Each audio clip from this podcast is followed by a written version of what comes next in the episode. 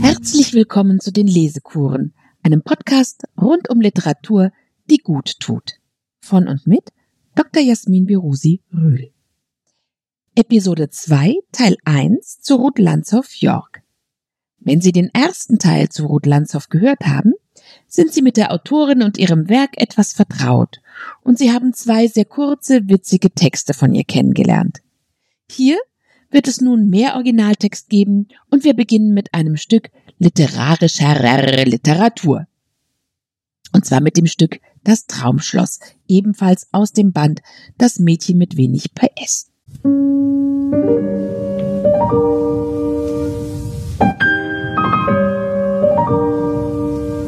Das Traumschloss. Am frühen Nachmittag kamen sie an dem Haus vorbei. Obwohl man erst die verwitterten Ziegel über den dunklen Kastanien erblickte, rief Eileen wie elektrisiert Das Haus da muss entzückend sein. Bitte, Harry, dort vorn scheint der Eingang zum Park zu sein. Halten Sie einen Moment. Ich wette, dass ich recht habe.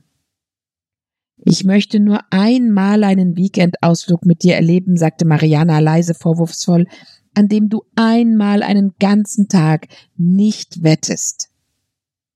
Wir haben bis jetzt 72 Kilometer durchschnittliche Fahrtgeschwindigkeit, brummte Harry, als er die Bremsen anzog. Die verlieren wir nun, nur weil Eileen dumme Ideen hat und ich tun muss, was sie will, nur weil ich ein Mann bin und sie eine junge Dame. Da hinten liegt ihr Haus. Na, was da schon dran ist? Kein einziger Dachgarten zu sehen, weder Tennisplatz noch Swimmingpool. Ich finde, wir fahren weiter. Eileen war ausgestiegen und hatte ihr Gesicht zwischen die Stäbe des Gittertors geklemmt. Es war ein Haus, wie sie es sich träumen würde. Sie bewegte sich nicht vor Bewunderung. Vom Gittertor aus die gerade Platanenallee bis zum Teich, diesen kleinen, ganz grün bewachsenen Teich, und dahinter das zauberhafte regengraue Schloss. Spätes Barock. Sicher war das Wasser im Teich ungesund und die Fensterausschnitte in der Fassade zu klein für den heutigen Geschmack. Aber Eileen hatte sich eben in dieses Haus verliebt, sofort und ohne zu überlegen und ohne Rücksicht darauf zu nehmen, dass man als modernes junges Mädchen verpflichtet ist, sich in Stahlkonstruktionen zu verlieben, statt in ein moderndes Ziegeldach und in praktische Veranden, statt in einen sinnlosen grauen Turm, der nur zum recht zweifelhaften Schmuck gebaut war. Du hast wirklich recht, Eileen. Es ist entzückend, rief Mariana vom Wagen aus. Aber wenn du dir einbildest, dass dir das Haus in den Schoß fallen wird, wenn du es genügend lange anstarrst, so irrst du dich. Eileen stieg ein zum Weiterfahren und sagte dann bestimmt So sicher ist das gar nicht. Ich will dir etwas sagen. Ich habe kein Geld, du hast auch kein Geld, Harry auch nicht, und trotzdem bin ich fest überzeugt davon, dass es jedem von uns möglich ist, jede Sache auf der Welt zu bekommen, wenn wir sie nur genügend stark wünschen. Unsinn, sagte Harry. Seitdem ich diesen Kastenmodell 23 fahre, wünsche ich, dass er über Nacht zum 16-Zylinder Cadillac wird. Aber bis jetzt fand ich jeden Morgen in der Garage nur dieses kleine Ding da, mit seinen Puppenzylinderchen. Sie sind eben kein Idealist und können nicht richtig wünschen, sagte Eileen verbohrt. Ich möchte mal, bemerkte Mariana skeptisch, einen Idealisten sehen, der einen 130 PS besitzt.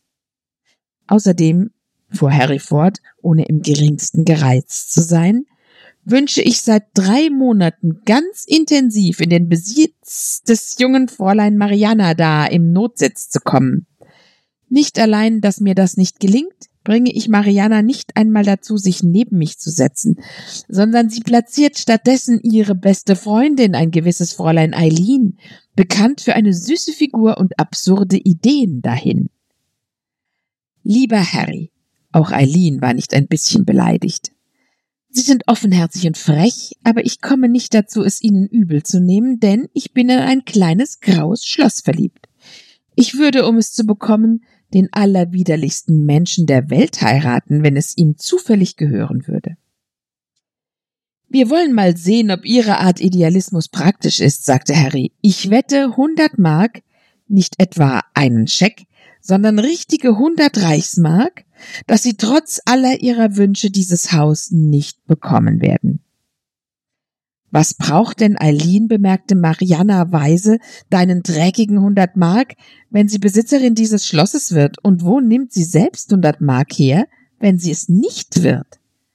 Das ist durchaus meine Sache, Mariana, sagte Eileen. Ich nehme Ihre Wette an, Harry. Handschlag. Harry ließ das Steuer los und schüttelte Eileens Hände, wie das eben ehrliche Leute tun, wenn sie Wetten abschließen, ohne auch nur im geringsten zu bedenken, dass auch das kleinste Auto die Tendenz hat, in Bäume zu fahren, wenn man das Steuer plötzlich loslässt. Glücklicherweise war kein Baum weit und breit vorhanden, sondern nur eine sanft abschüssige Wiese, die noch dazu zum Lagern wie geschaffen schien. Also hier bleiben wir, da das Auto es nun mal so beschlossen hat, sagte Mariana. Warum wettet eigentlich niemals jemand mit mir? Ich wette mit Ihnen, Fräulein Mariana, sagte Harry und warf sich bäuchlings ins Gras, dass Sie meine Frau werden. Sie werden verlieren, armer Harry, bedauerte Mariana. Um was wetten wir? Wenn ich gewinne, bekomme ich Sie, schlug Harry vor. Und wenn ich verliere, muss ich Ihnen etwas geben, irgendetwas Wertvolles, Haltbares, das fürs ganze Leben reicht. Am besten geeignet dafür wäre wohl mein Name. Als Harry am nächsten Morgen seinen Wagen abholen wollte, bekam er stattdessen vom Garagenmeister einen Zettel gereicht. Ich glaube, es ist nur fair, wenn Sie mir als Wettpartner Hilfe leisten. Ich brauche Ihren Wagen wahrscheinlich den ganzen Tag. Gruß Eileen. Morgens waren Haus und Park noch viel schöner als am Tag vorher und genauso einsam. Kein Mensch war zu sehen. Eileen fuhr außen an den schönen alten Eisengittern auf einem holprigen Feldweg entlang. Hinter dem Haus hörten die geraden Rasenflächen und schönen Hecken des Parks auf, und sie sah einen fast bäuerischen Hof mit einem Steinboden in der Mitte, pickenden Hühnern und Gänsen und einer Ziege, die an einer Hecke fraß. Und auch hier kein Mensch. Eileen fuhr noch ein Stückchen weiter, dann hörte plötzlich der Weg auf. Also kennen tue ich jetzt den Umfang meines späteren Besitztums, sagte sich Eileen. Jetzt brauche ich eigentlich nichts weiter als den jungen Sohn des Hauses, falls es einen gibt, darum zu bitten, mich zu nehmen. Sicher steht er dort hinter der Hecke und zupft Margeriten. Was soll ich nur tun, um ihn hervorzulocken? Plötzlich hatte sie es. Das Beste war, man markiert Panne. Sie öffnet die Motorhaube, löste ein Zündkabel, lief dann zum Gitter und rief durch die Stäbe Hallo, hallo? Ist niemand da? Hinter der Hecke trat ein junger Mann hervor. Er hatte statt der Margerite eine Pfeife in der Hand und war auch durchaus nicht der widerlichste Mensch von der Welt, aber sonst stimmte alles. Wohnen Sie hier? fragte Eileen. Ja, sagte der junge Mann und lachte. Wie heißen Sie? fragte Eileen. Hans, sagte der junge Mann und lachte wieder. Warum lachen Sie? fragte Eileen. Ich lache, antwortete der junge Mann und zündete seine Pfeife an, weil eigentlich niemand, jemals auf diesem Weg Auto fährt. Und wenn es doch jemand tut, so hält er nicht plötzlich an, um ein Zündkabel loszumachen. Wenn aber jemand hier anhält und noch dazu sein Zündkabel losmacht, da muss ich eben lachen. Lassen Sie mich bitte herein. Eileen war sehr rot geworden. Der junge Mann schloss eine kleine Tür auf. Was nun? fragte er denn. Wollen Sie vielleicht einen Blumenstrauß oder die Ziege streicheln? Nein, danke, sagte Eileen und sah sich den Hof ganz genau an. Der junge Mann nahm einen Spaten, der neben dem Brunnen gelegen hatte, und begann, ohne sich um das junge Mädchen zu kümmern, weiter zu graben. Was tun Sie denn da? fragte Eileen neugierig. Ich grabe ein Loch. Seit meiner Kindheit wünsch ich mir hier Fliederbüsche. Jetzt setze ich die Sprösslinge. Ja, nickte Eileen, das ist vollkommen richtig. Es war schon dunkel, als sie Harrys Wagen wieder in die Garage fuhr. Vier Wochen nach dem Ausflug, Harry und Mariana wunderten sich schon, die ganze Zeit über nicht von Eileen gehört zu haben, bekamen beide ein Telegramm. Sie wurden darin aufgefordert, am Sonntag Mittag in die Ameise zu kommen, ein kleines Restaurant, das Eileen bevorzugte. Betrifft Wette, hatte sie telegrafiert. Hast du hundert Mark bei dir? fragte Mariana auf dem Hinweg. Sie saß seit einiger Zeit immer rechts vom Steuer, aus bestimmten Gründen. Harry antwortete gar nicht. Du. Bei Eileen ist alles möglich, behauptete Mariana. Liebe Mariana, ich habe genau 17 Pfennig bei mir. Und trotzdem kannst du hier zum Frühstück bestellen, was du willst. Hummer, Kaviar, Wiener Würstchen oder Erdbeercreme, denn mir wird nachher eine hübsche, runde, nette Summe gehören. Ich fürchte, ich werde unsere rückgängig machen, sagte Mariana seufzend, worauf sie einen Kuss bekam. Ich gehe ungern mit einem Irrsinnigen frühstücken. Eileen saß schon am Tisch mit einem jungen Mann, der braun gebrannt und eher ländlich aussah. Guten Tag, Eileen, sagte Harry. Darf ich Ihnen hier mein Fräulein Braut vorstellen? Falls Sie es in Ihrem vier Wochen Einsamkeit vergessen haben sollten, sie heißt Mariana. Gratuliere so sehr, rief Eileen und lachte. Darf ich euch nun wiederum diesen jungen Mann vorstellen? Er heißt Hans. Hans war sehr rot geworden und schüttelte Mariana und Harry die Hände. Sie wollen doch nicht behaupten, sagte Harry und griff sich in alle Taschen, obwohl er doch wusste, dass er kein Geld bei sich hatte, dass Sie die Wette gewonnen haben?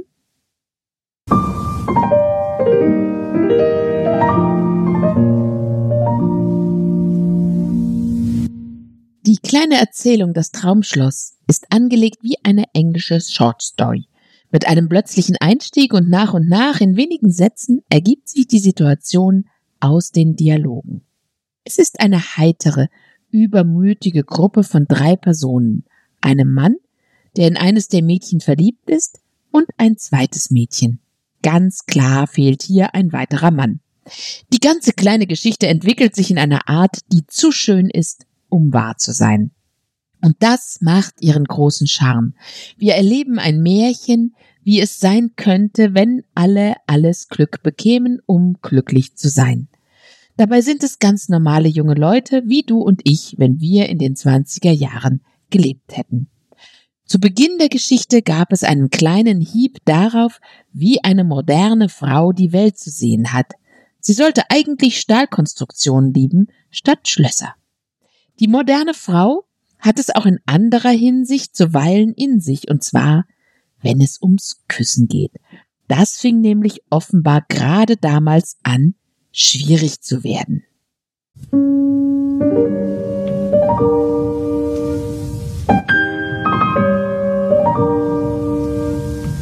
Über die Leichtigkeit zu küssen.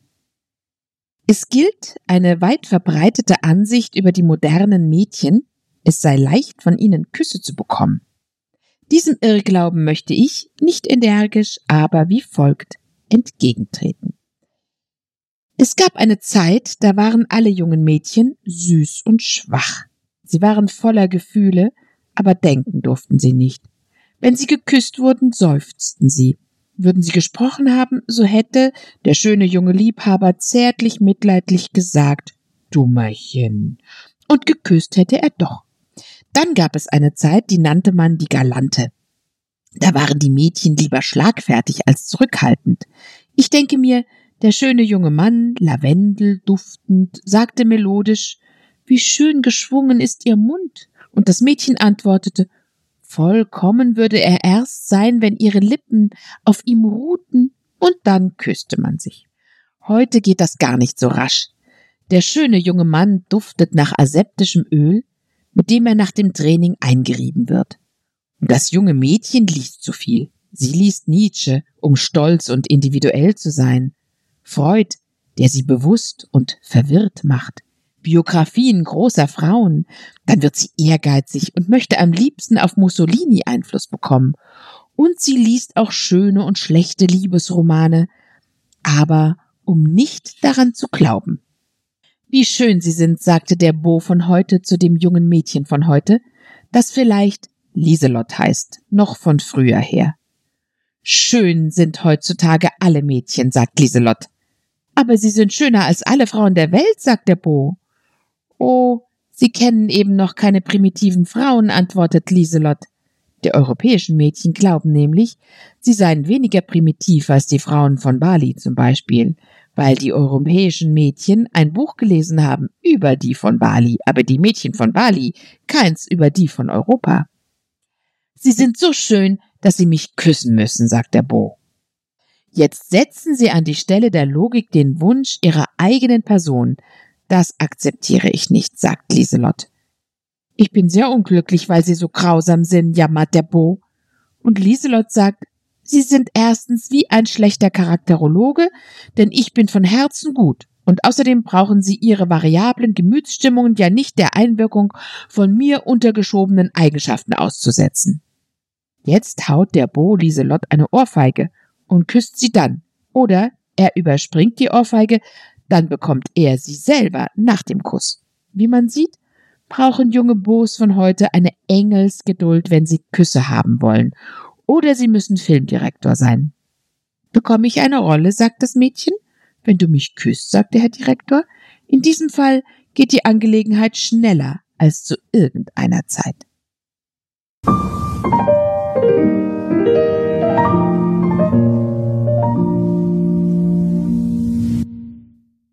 Da fühlt man sich doch sehr an heute erinnert und es wird einem klar, dass es jedenfalls in der Film- und Theaterbranche immer schon genau so war. Doch die Instrumentalisierung verläuft in beide Richtungen. Dazu werfen wir jetzt einen Blick auf meine Spezialflirts. Ich werde dabei äh, die erste halbe Seite äh, auslassen.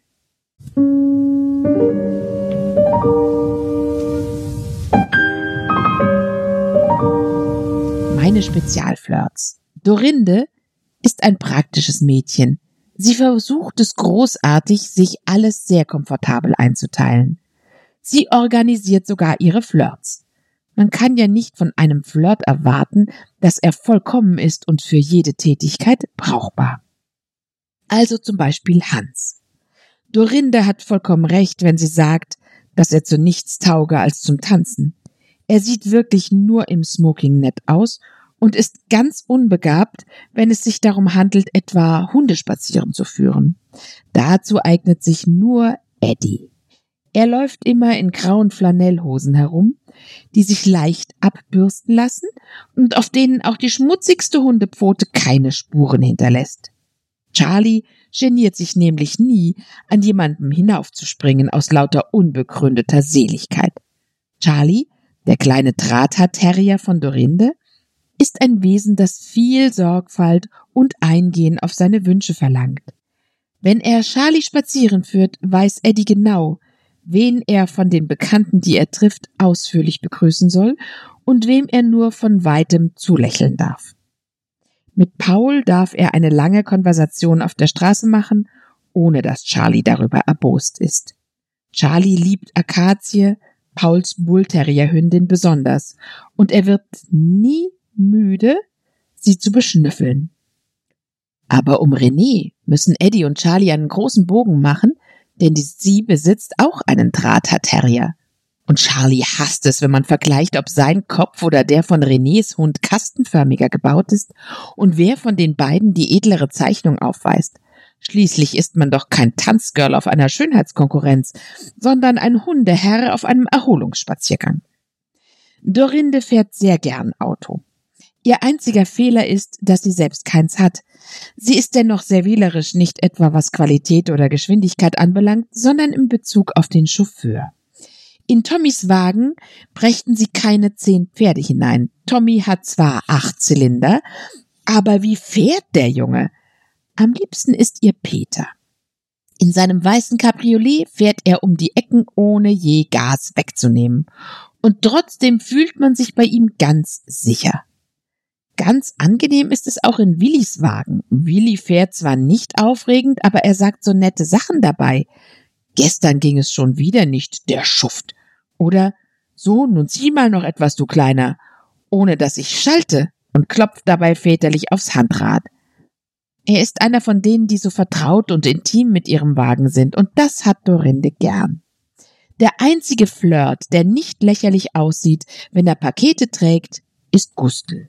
Darum nimmt ihn Dorinde zum Shopping mit. Dafür ist er auch sonst begabt. Wenn sie sich zu ihrem honigfarbenen Haar ein zitronengelbes Hütchen aussucht, fasst er sie ganz zart an der Schulter und sagt nicht etwa du, das ist ja scheußlich, sondern schau mal, das Blaue da hinten ist doch viel süßer. Dann lässt sie sich gern überzeugen, geht hin und kauft ein rotes Hütchen. Eine sehr wichtige Mission hat Franz. Bei dem schüttet Dorinde sich aus. Auch ein sehr hübsches Mädchen hat manchmal Kummer. Ach, Franz, sagt sie und beschmiert ihm sein Revers mit Puder. Das Leben ist schwer. Lass gut sein, Kindchen, tröstet er sanft. Du, Franzl, gestern habe ich Blumen bekommen. Das ist aber hübsch. Ja, aber es ist doch nicht so hübsch, denn sie sind, sie kamen von Erich. Nein, das ist wirklich nicht hübsch. Es ist aber doch ganz hübsch, Franzl. Rosen sind meine Lieblingsblumen. Das ist hübsch, Dorinde. Ach, es ist doch nicht so hübsch. Sie waren rosa und ich habe doch rote viel lieber. Schade gar nicht hübsch. Eigentlich war es doch hübsch, denn es sind 300 und das ganze Haus duftet. So sind Dorindes Konfidenzen. Wenn man Dorinde fragt, welchen Flirt hast du eigentlich zum richtig Flirten? Dann antwortet sie nach langem Überlegen, das sag ich nicht. Aber er ist wahnsinnig hübsch, sehr schweigsam und sehr verliebt. Und ich könnte mir es ja kaum leisten, diesen richtigen Flirt zu haben, wenn mir nicht die anderen Flirts alle schwierigen Dinge abnehmen würden und mir dadurch Zeit bliebe für den richtigen Flirt. Und der ist doch auf jeden Fall der wichtigste.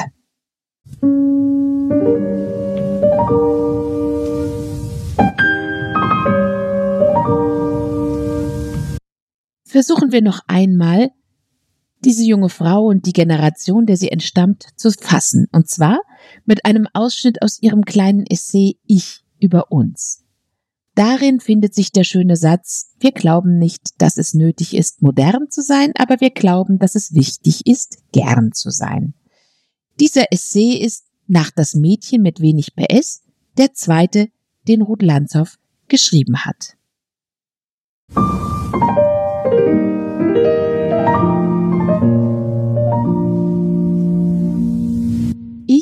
Über uns, ein moderner Geheimbund. Wir gehören zu einer fiktiven Geheimverbindung, die keine Statuten hat, deren Mitglieder sich an merkwürdigen Geheimzeichen erkennen, zum Beispiel an der lachenden Achtung, die wir der Würde von stagnierenden, fertigen Personen, also Erwachsenen, zuteil werden lassen. Unsere Beschäftigungen und unsere Lebensweise werden von diesen kurzweg als sinnlos bezeichnet, aber man erlaubt uns in den meisten Fällen, sie mit Persönlichkeit zu decken. Wir glauben natürlich, dass die Begabung aus Hundespazieren führen, telefonieren, ausschlafen, Kleider herschenken oder bestellen, eine ausreichende Tätigkeit zu machen, ihnen einfach mangelt. Es freut uns, dass wir Gegner haben, die wir auf ihre eigenen Kosten lachen machen können. Wir glauben nicht, dass es nötig ist, modern zu sein, aber wir glauben, dass es wichtig ist, gern zu sein. Es ist uns gleich, wofür man uns hält. Wir sind sogar geneigt, die Meinung, die unser jeweiliges Gegenüber von uns hat, nach all unseren Kräften zu bestätigen. Es ist unnötig, dass dieses jeweilige Gegenüber den Kern unseres Wesens zu fassen bekommt. Aber es steht jedem Mitmenschen frei, sich der guten Meinung, die wir von uns hegen, anzuschließen. Eine, die nach diesen nie festgelegten Maximen angenehm und erfreulich lebt, ist Ursula. Sie ist Schriftstellerin aus Beruf und Neigung, aber ich glaube, sie schreibt, weil sie zu zerstreut ist, sich ein Publikum von Zuhörern zu schaffen. Außerdem ist ihr Gesicht viel zu hübsch, als dass sich ein Zuhörer dem Sinn ihrer Reden mehr zuwenden könnte, als dem ihres künstlich errötenden Mundes. Niemand könnte sich auch mehr merken als drei ihrer entzückend formulierten Binsenwahrheiten. Sie ist zu stolz, bereits verwendete Worte und Sinnbilder in erneuter Konversation mit einem anderen zu verwenden. Sie wünscht, dass viele vieles von ihr erfahren, also schreibt sie. Sie hat eine Eigenart, die in gewandelter Form uns allen eigen ist. Sie ist sehr stolz auf ihre Beine, die nicht das Schönste an ihr sind. Wir schicken nämlich alle unseren Stolz als eine Art Streitmacht an unsere zu verteidigenden Punkte, denn die offensichtlich Guten sprechen, nein, schreien für sich. Um das zu glauben, braucht man bloß Marité anzusehen. Wir überspringen aber anderthalb Seiten und lesen den letzten Absatz. Ich könnte nun noch über eine ganze Anzahl von mir bekannten Mitgliedern der Geheimverbindung etwas sagen, aber dann müsste ich sehr bald auch auf unsere Freunde zu sprechen kommen, und das verbietet mir meine weibliche Bescheidenheit. Denn einer lange feststehenden allgemeinen Meinung nach ist der dümmste Mann immer noch klüger als die intelligenteste, bemühteste Frau. Um dieser Meinung entgegenzutreten, bin ich nicht anarchistisch genug, wie ich überhaupt keine Eigenschaft in genügendem Maße besitze, um darüber zu sprechen. So viel über mich.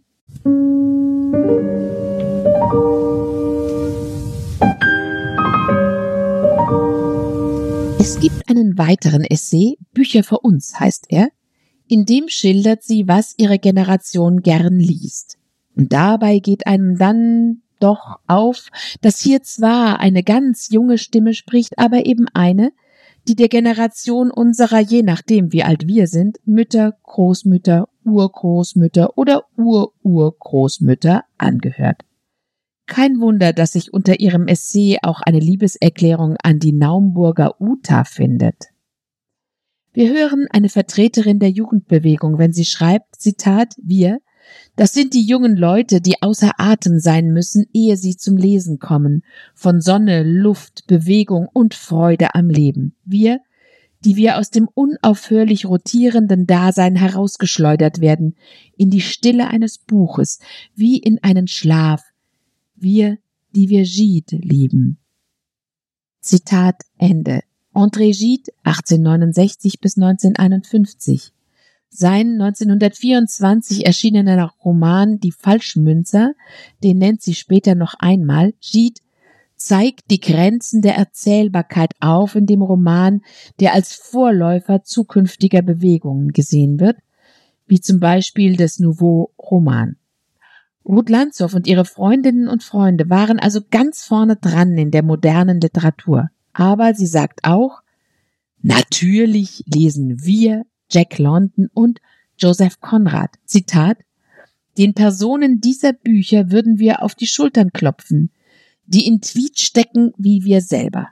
Wir würden ihnen Du sagen nach dem ersten Händeschütteln und würden uns in der heißen Zuneigung in den Dingen dieser Welt treffen. Zitat Ende. Das ist ein bemerkenswerter Satz. Sich treffen in der heißen Zuneigung in den Dingen dieser Welt. Welche Lust zu leben.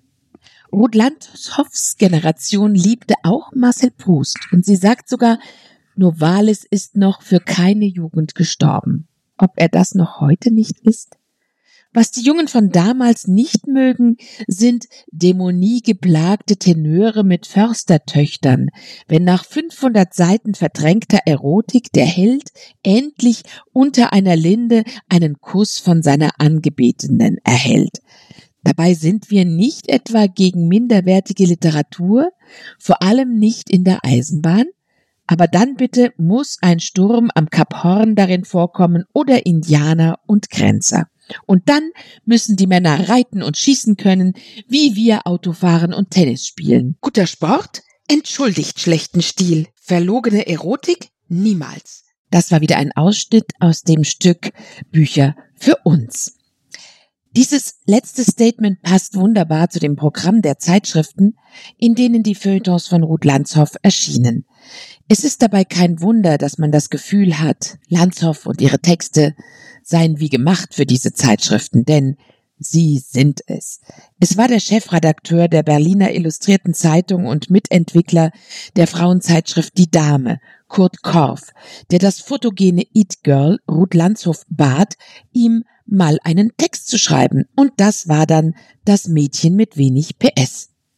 Dieser erste Text passte eben sehr gut zu dem Mädchen, das sich auch immer mit wundervoll schönen Autos abbilden ließ. Kurt Korff hat von 1905 bis 1933 eng mit Leopold Ullstein zusammengearbeitet. Illustrierte Frauenzeitungen gab es ja seit dem 19. Jahrhundert. Die Dame entstand in Berlin schon 1874. Als der Ullstein Verlag sie 1911 übernahm, erschien die Zeitschrift fortan mit künstlerisch gestaltetem Cover, wöchentlich, und sie etablierte sich in den 20er Jahren als mondäne Zeitschrift für Kultur, Mode und Gesellschaft. Moderedakteurinnen aus Berlin und Wien führten, wie uns Wikipedia ausführt, einen edlen Stil ein, der nicht auf Herkunft und Reichtum beruhte, sondern auf individueller Eleganz und erlesenem Geschmack. Dieser Stil repräsentierte die neue Frau der Weimarer Republik. Alle zwei bis vier Wochen lag der Zeitschrift auch ein Literaturmagazin bei, für das Künstler und Literaten wie George Cross, Bertolt Brecht, Hannah Höch und Max Pechstein schrieben. Texte von Kurt Tucholsky, Karl Zuckmeier, Ringelnatz und Klabund erschienen in Die Dame. Arthur Schnitzlers Traumnovelle wurde hier erstmals veröffentlicht und die Schriftstellerin Vicky Baum arbeitete bis zu ihrer Emigration in der Dame-Redaktion. Die Dame war ein anspruchsvolles, freigeistiges, fast schon protofeministisches Magazin. Ihr Frauenbild war fortschrittlich, emanzipiert, elegant und extravagant. So sagt uns das Wikipedia und es hat recht. Wie zu erwarten wurde die Zeitschrift 1937 enteignet, arisiert und 1943 eingestellt. Die Berliner Illustrierte Zeitung, kurz BITZ, hatte eine noch weitere Verbreitung als die Dame. Aus einer Auflage von 23.000 Exemplaren pro Woche wurden 1913 700.000 und 1915 eine Million. 1931 waren es 1,95 Millionen Exemplare und eine mehrfache Zahl von Lesern und Leserinnen, denen die Bits die große Welt nach Hause brachte. Noch einmal der Wikipedia-Artikel, der wirklich sehr gut ist. Die Bits war die reichweitenstärkste und einträglichste deutsche Zeitschrift.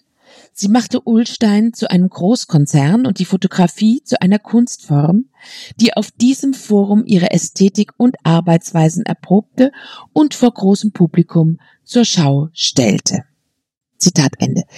Ihr widmete 2017, also dieser Zeitschrift, das Deutsche Historische Museum in Berlin die große Ausstellung Die Erfindung der Pressefotografie. Bevor wir uns der letzten Geschichte dieser Folge widmen, in der wir mit Katja nach San Sebastian reisen werden, noch ein kurzer Blick auf Ruth Landshoffs Biografie. Ein Mann hat darin eine große Rolle gespielt, den wir im ersten Teil kurz gestreift haben. Das war Karl Vollmöller. Ruth Landshoff hat den engen Austausch mit Menschen, die älter waren als sie selbst, immer als Bereicherung empfunden. Sie schreibt, viele Leute haben durch ihre Erinnerungen zur Erweiterung des Schauplatzes meiner Welt beigetragen. Das sagt sie in Klatsch. Das ist ein trefflicher Gedanke. Karl Vollmöller der 35 Jahre älter war als Ruth Lanzow, hat ihre Welt nicht nur mit seinen Erinnerungen an ein unfassbar tätiges Leben erweitert. Er öffnete ihr auch, als sie ihn 1921 oder 24 kennenlernte, seinen künstlerischen und gesellschaftlichen Kreis, mit dem sie quasi am Herzen der Kulturschaffenden der 20er Jahre war. Karl Vollmüller 1878 bis 1948 schrieb unter anderem das Drehbuch zu Der blaue Engel. Er war der vielseitigste Schriftsteller und Kulturmanager seiner Zeit und viele Jahre Ruth Landshoffs Geliebter. Seine Wohnung am Pariser Platz in der Nähe des Brandenburger Tors war in den 20er Jahren ein Treffpunkt der künstlerischen Prominenz. Fast alle, die das deutsche Kino in dieser Zeit groß gemacht haben, flohen oder wanderten nach Amerika aus und bereicherten das Hollywood-Kino, so auch er. Doch wir, wir reisen jetzt mit Katja nach San Sebastian.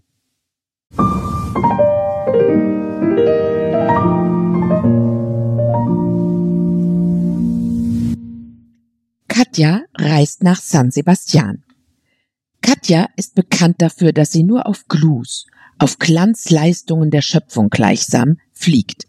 Handelt es sich nun um Kakadus, Kleider, Hunde, Parfüms, junge Männer, Orchideen oder sonst etwas? So hatte sie ihre Reise um drei Tage aufgeschoben, weil es vorher keinen Platz in einem der neuen Weinrot und Gelb abgesetzten, ihre Lieblingsfarben, Wagen des Expresszuges gab.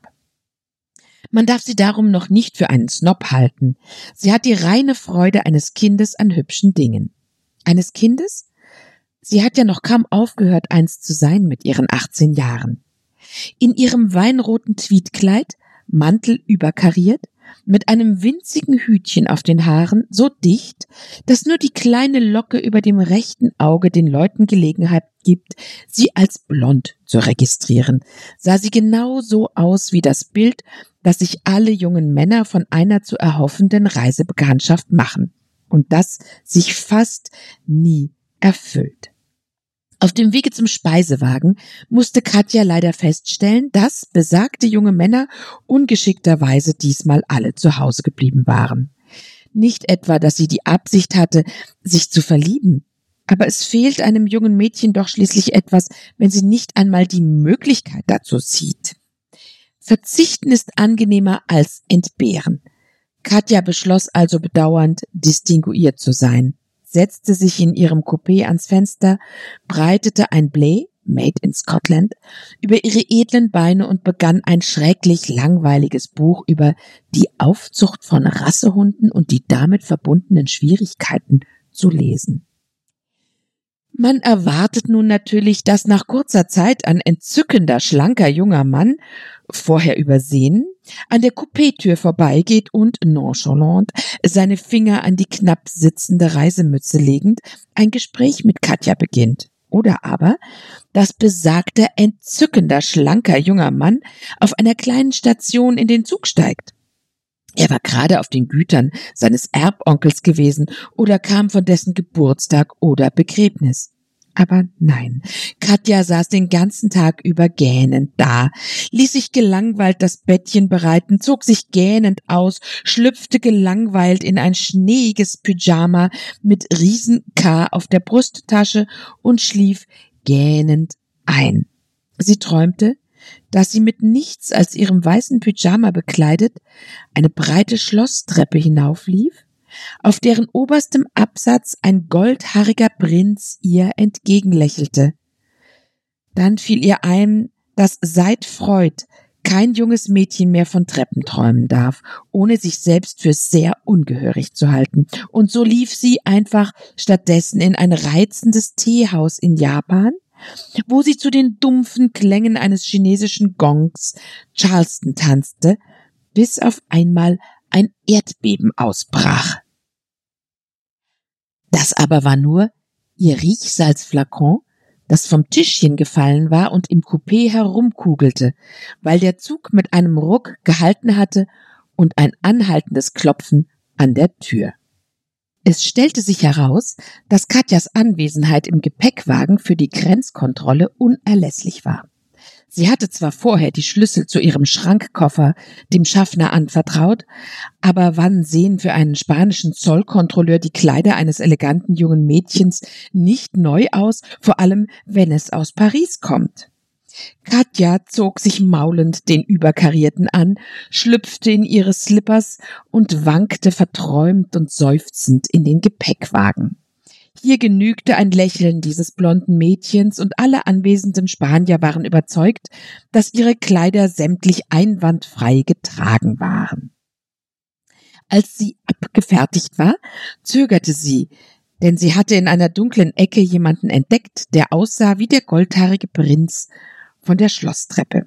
Dieser jemand kauerte neben einer Kiste, aus der ein Wimmern tönte, und flüsterte mit tröstender Stimme Koseworte. My darling, sagte er beschwörend, Sweetheart, my own one, my pretty, pretty angel. War das ein Irrsinniger?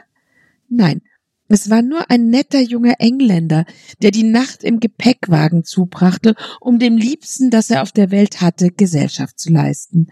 Katja vergaß ihre Distinktion und trat neugierig näher. Ich bitte, sagte der Engländer, halten Sie ihn doch einen Augenblick, ich will nur sein Lager in Ordnung bringen. Er öffnete die Kiste und legte etwas Süßes, Schwarzes, Warmes auf Katjas Arme. Dann beugte er sich nieder, um ein buntblumiges Kretonkissen zu schütteln, während der jugendliche Scotch Terrier Katja liebevoll das Gesicht leckte. Sie war selig über diese beiden reizenden neuen Bekanntschaften. Aber plötzlich ließ die Lokomotive in ihrer Ungeduld weiterzufahren einen so grellen Pfiff hören, dass der Hund tödlich erschrocken einen Satz machte und mit gesträubtem Haar, gut rasierter Renner, der er war, über den Bahnsteig raste, durch die Sperre und in die dämmernde Fremde hinaus. Katja und der Engländer hinterher. Der Scotty hielt das für ein anregendes Spiel und war sehr geneigt, es bis zur völligen Erschöpfung auszukosten nach dieser unbehaglichen Nacht in einer mysteriösen Kiste. Er ließ ab und zu seine Verfolger ganz nah herankommen, um im letzten Moment, wenn sie schon froh waren, ihn gefangen zu haben, wieder zu entwischen. Er lief durch den Wald, durch bereifte Felder, sprang über Zäune, fiel in einen Graben, umbellte freiheitstrunken einen matinalen Eingeborenen und blieb endlich, ein Sieger in jeder Hinsicht, japsend, aber freiwillig, in einem Blumenbeet stehen. Artig ließ er sich von seinem Herrchen auf den Arm nehmen, stieß ihn zärtlich und verständnisinnig mit seiner feuchten Schnauze ins Gesicht und lachte Katja offensichtlich aus, als sie jetzt keuchend herankam. Es tut mir so leid, sagte sie, es war wohl meine Schuld. Schön gejagt hast du uns, du Böser. Ach, so ein wildes Hundebaby. Und wie du jetzt schnaufen musst mit deinem unschuldigen Gesicht. Jetzt kannst du dir leicht zufrieden den Bart lecken. Aber was hättest du angefangen, ganz allein in Spanien, ohne Halsband, ohne Gepäck, ohne Pass und ohne dein Herrchen? Und was fangen Sie nun an? fragte der junge Mann missbilligend. Ganz allein in Spanien, ohne Pass und ohne Gepäck? Erst jetzt bemerkte die unselige Katja ihre furchtbare Lage. Natürlich war der Zug längst abgefahren. Sie stand Mutterseelen allein im Pyjama in einem fremden Land. Angstvoll sah sie das Herrchen an. Würde er einen Ausweg wissen? Wir wollen uns ausruhen und nachdenken, sagte er. Unter dem Arm hatte er immer noch das Kretonkissen, legte es jetzt auf den Boden und lud Katja höflich ein, sich zu setzen. Er warf ihr den Scotty in den Schoß und betrachtete sie ernsthaft. Jetzt habe ich die Verantwortung für Sie. Ein Glück, dass Sie so hübsch sind, sagte er streng. Katja wurde rot und kramte in ihrer Pyjamatasche nach dem Puderdöschen. Es war nicht da. Es reiste wohl gerade mit ihrem übrigen Besitz durch die südliche Landschaft. Katja begann zu weinen.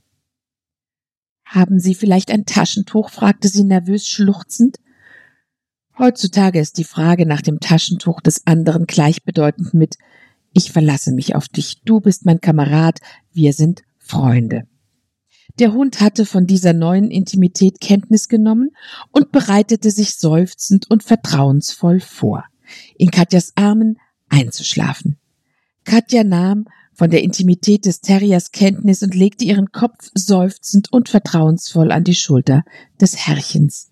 Dieser nahm wiederum davon Kenntnis und gab Katja einen Hauchkuss aufs Haar. Dann sagte er, ich verpflichte mich, Sie ohne weitere Unannehmlichkeiten und ohne Verspätung an Ihren Bestimmungsort zu bringen, und zum Trost für den ausgestandenen Schrecken schenke ich Ihnen den Scotch. Bleiben Sie hier sitzen, ich bin sofort wieder da. Weg war er. Wenn Katja erstaunt war, sah sie sehr dumm aus mit ihrem leicht geöffneten Mund. Aber Gott sei Dank hatte sie sich wieder gefasst, als das tüchtige Herrchen in einer unschönen, aber schnellen Limousine zurückkam. Dem Chauffeur kam die junge Dame in weißen langen Höschen und weinrot kariertem Mantel sicher etwas spanisch vor, aber da er der einzige Chauffeur seines Ortes war, war er auch der einzige, der Unerwartetes mit Fassung tragen konnte. Der Scotch Terrier war so froh, in einer ihm bekannten Art befördert zu werden, dass er angab wie sieben Scotch Terrier. Das junge Mädchen war so froh, dass sie sich benahm wie ein noch viel jüngeres Mädchen, und der junge Mann war auch froh. ob darüber, dass es ihm gelungen war, einen Wagen aufzutreiben in einem Ort, wo man keinen erwartet, oder ein Mädchen zu treffen, das ihm aus einem Gepäckwagen des Luxuszuges gewissermaßen in den Schoß gefallen war, wusste er selbst nicht. Als sie am Bahnhof von San Sebastian angekommen waren, begann man gerade das Gepäck aus dem verlorenen Zuge auszuladen. Er ist wirklich ein hervorragender junger Mann, dein Herrchen, teilte Katja dem Hund mit, als sie ihn mit allen ihren Sachen, Koffern und Taschen ankommen sah. Was meinst du, wie ich mich bei ihm bedanken soll? Ich muss doch jetzt in mein Hotel fahren. Glaubst du, dass ich ihn mal zum Tee einladen darf, oder werde ich ihn nie wiedersehen? Der Hund sagte nichts, aber schaute sein tüchtiges Herrchen stolz an. Darf ich den reizenden Scotch wirklich mitnehmen? fragte Katja. Ja, sagte das Herrchen, das sich plötzlich etwas überflüssig vorkam. Darf ich mein reizendes Herrchen nicht bitte mitnehmen? fragte das Hündchen. Ja, sagte Katja. Und im Wagen flüsterte der nette junge Engländer beschwörend My darling, sweetheart, my own one, my pretty, pretty angel. Er sprach zu dem Liebsten, das er auf dieser Welt hatte.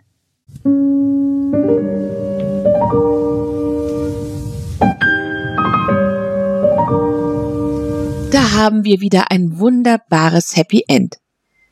Die Geschichte selbst aber, die uns am Anfang mehrere Möglichkeiten anbietet, wie so ein Text im Trivialgenre weitergehen könnte, ist viel raffinierter konstruiert, als man annehmen könnte, da sie so leicht daherkommt. Sie durchbricht anfangs scheinbar die Erwartungen und erfüllt sie zuletzt doch auf das Schönste. Ja, es würde mich freuen, wenn deutlich geworden ist, wieso wir uns auch in Zukunft mit viel Gewinn mit dem geistigen Aufbruch der 20er Jahre des 20. Jahrhunderts befassen sollten. Und vor allem natürlich mit den Texten von Ruth Landshoff. Vielleicht können wir ja die Hoffnung haben, dass auch die 20er Jahre, die vor uns liegen, wieder eine ähnliche Frische und Munterkeit, Mut und Freiheit atmen werden, verbunden mit dem dringenden Wunsch, dass all das, was erreicht worden ist, nicht durch Dummheit, Bosheit und Wahn vernichtet und verschleudert wird, wie es die Zeit des Nationalsozialismus und der Zweite Weltkrieg mit sich gebracht haben.